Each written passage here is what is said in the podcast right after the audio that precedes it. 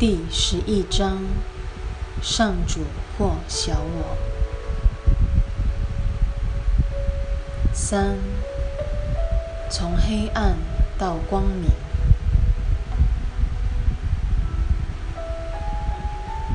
一，当你感到力不从心时，表示你已经伤害了自己。唯有你的护卫者会帮你休养生息，你自己是无能为力的，因为你不知其法。你若知道的话，就不至如此欲振乏力了。除非你存心伤害自己，否则你是不可能受苦的。因为受苦并非上主对圣子的旨意。痛苦与上主无关，因为上主对攻击一无所知，他始终默默地以平安环抱着你。上主极其宁静，因为他内丝毫没有矛盾。冲突是一切邪恶之源，它会让你盲目而认不出自己攻击的究竟是谁。其实，他攻击的对象无非是上主之子，而上主之子就是你。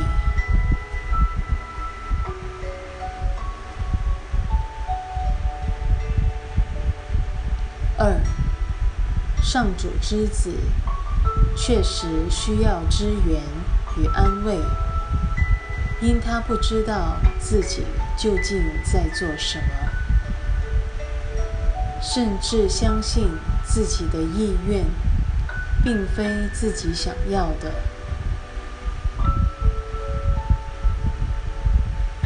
天国原是他的家乡，他却沦为。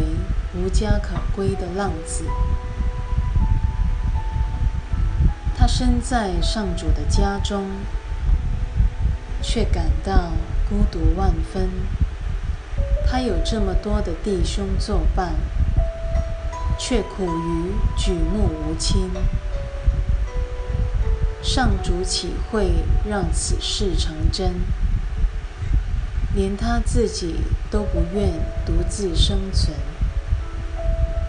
你的意愿若真是上主的旨意，那孤独就绝不可能是你的真相，因为那不是他的真相。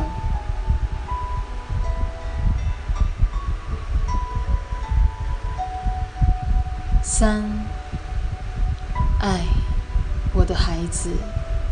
如果你知道上主对你的旨意，你的喜悦便早就圆满无缺了；而他所愿之事，必然早已实现，因为上主之愿永远真实不虚。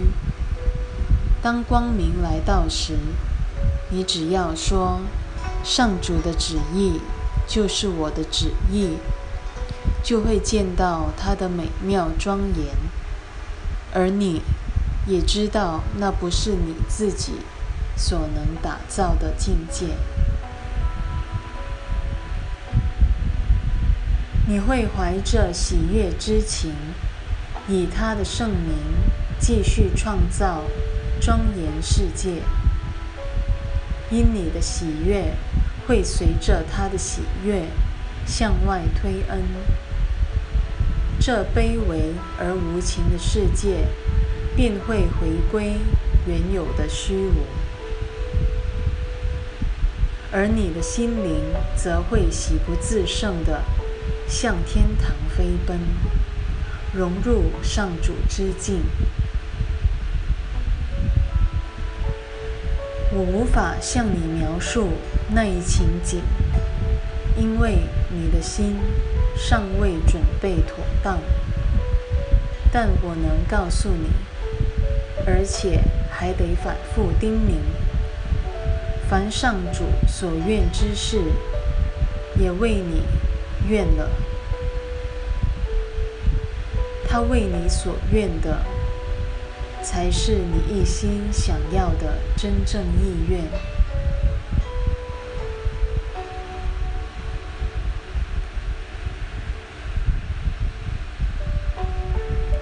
四，这条道路并不难行，只是它与一般的途径大异其趣。你过去的路走得太苦了。上主对痛苦一无所知，你那条路真是崎岖难行，而且孤独无比。恐惧与悲哀成了你的座上客，一路上如影随形。那幽暗的旅程。不是上主之子该走的路，步上你的光明之路吧。不要去看那群阴森的伙伴，他们不配与上主之子结伴而行，因为上主之子是光明的造化，永存于光明之境。那伟大的光明始终环绕着你，且透过你照耀四方。在这样伟大的光明中，你怎么可能继续着着眼于那群阴森的伙伴？当你看到他们的踪影时，表示你已否定了光明。反过身来否认他们吧，因为光明已经来到，你的前程畅通无阻。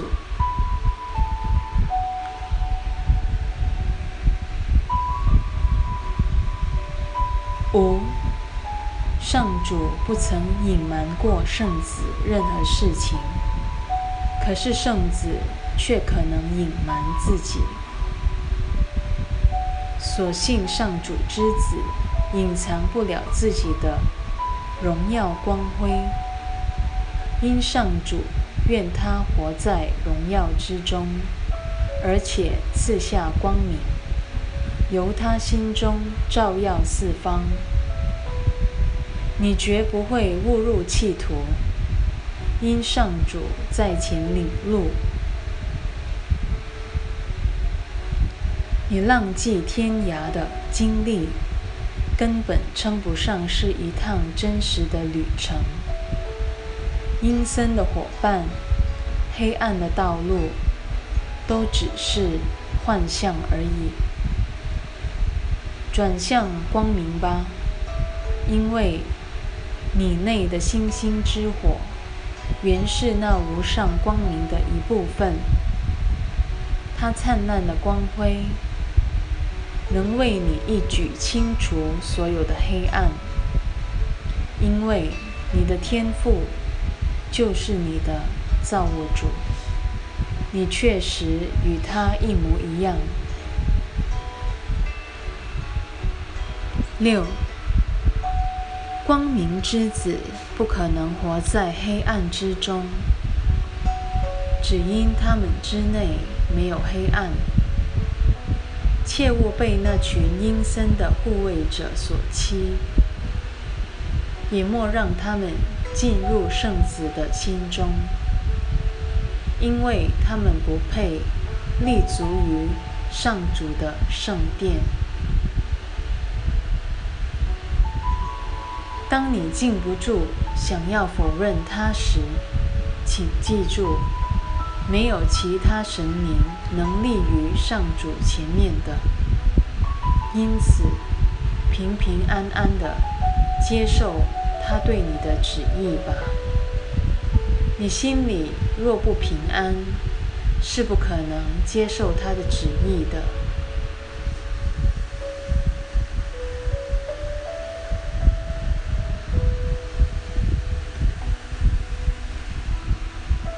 七，只有上主的护卫者足以抚慰你的心灵。他在圣殿里静静等待时机，把那原属于你的平安给你。请将他的平安分享出去吧，如此，你才进得了他的圣殿。发现平安始终在那儿等候着你，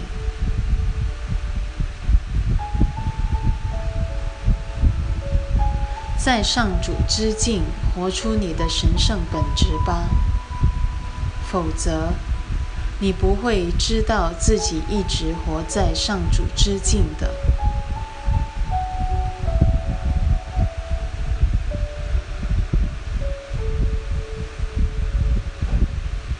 凡是异于上主之物，无法进入他的天心，因为那既非他的圣念，自然不属于他。如果你想知道自己原有的一切，你的心灵必须如天心一般纯洁才行。请小心谨慎的。护守他的圣殿，因为那平安的居所正是上主所在之地。那群阴森伙伴若还在你身边打转，你是不可能进入上主之境的。但是，你也不可能独自进入那里。所有的弟兄。必须与你一起进入才行。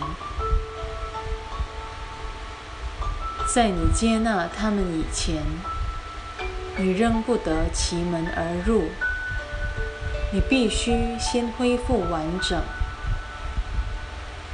才可能了解那圆满之境，而知道自己的圆满天赋之人，是不可能排斥。任何一位圣子的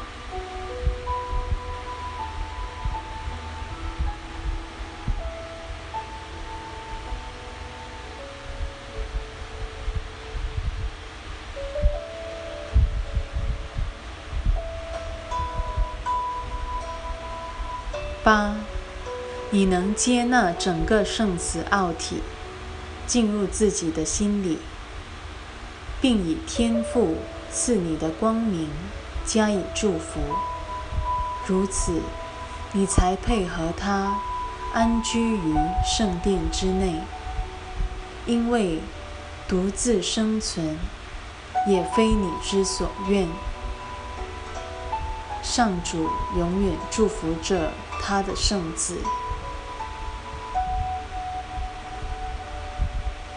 只要你祝福了一位弟兄。即便你仍活在时空世界里，你其实已寄身于永恒之境了，因为你是为了永恒而利用时间，故时间再也无法将你跟上主分离了。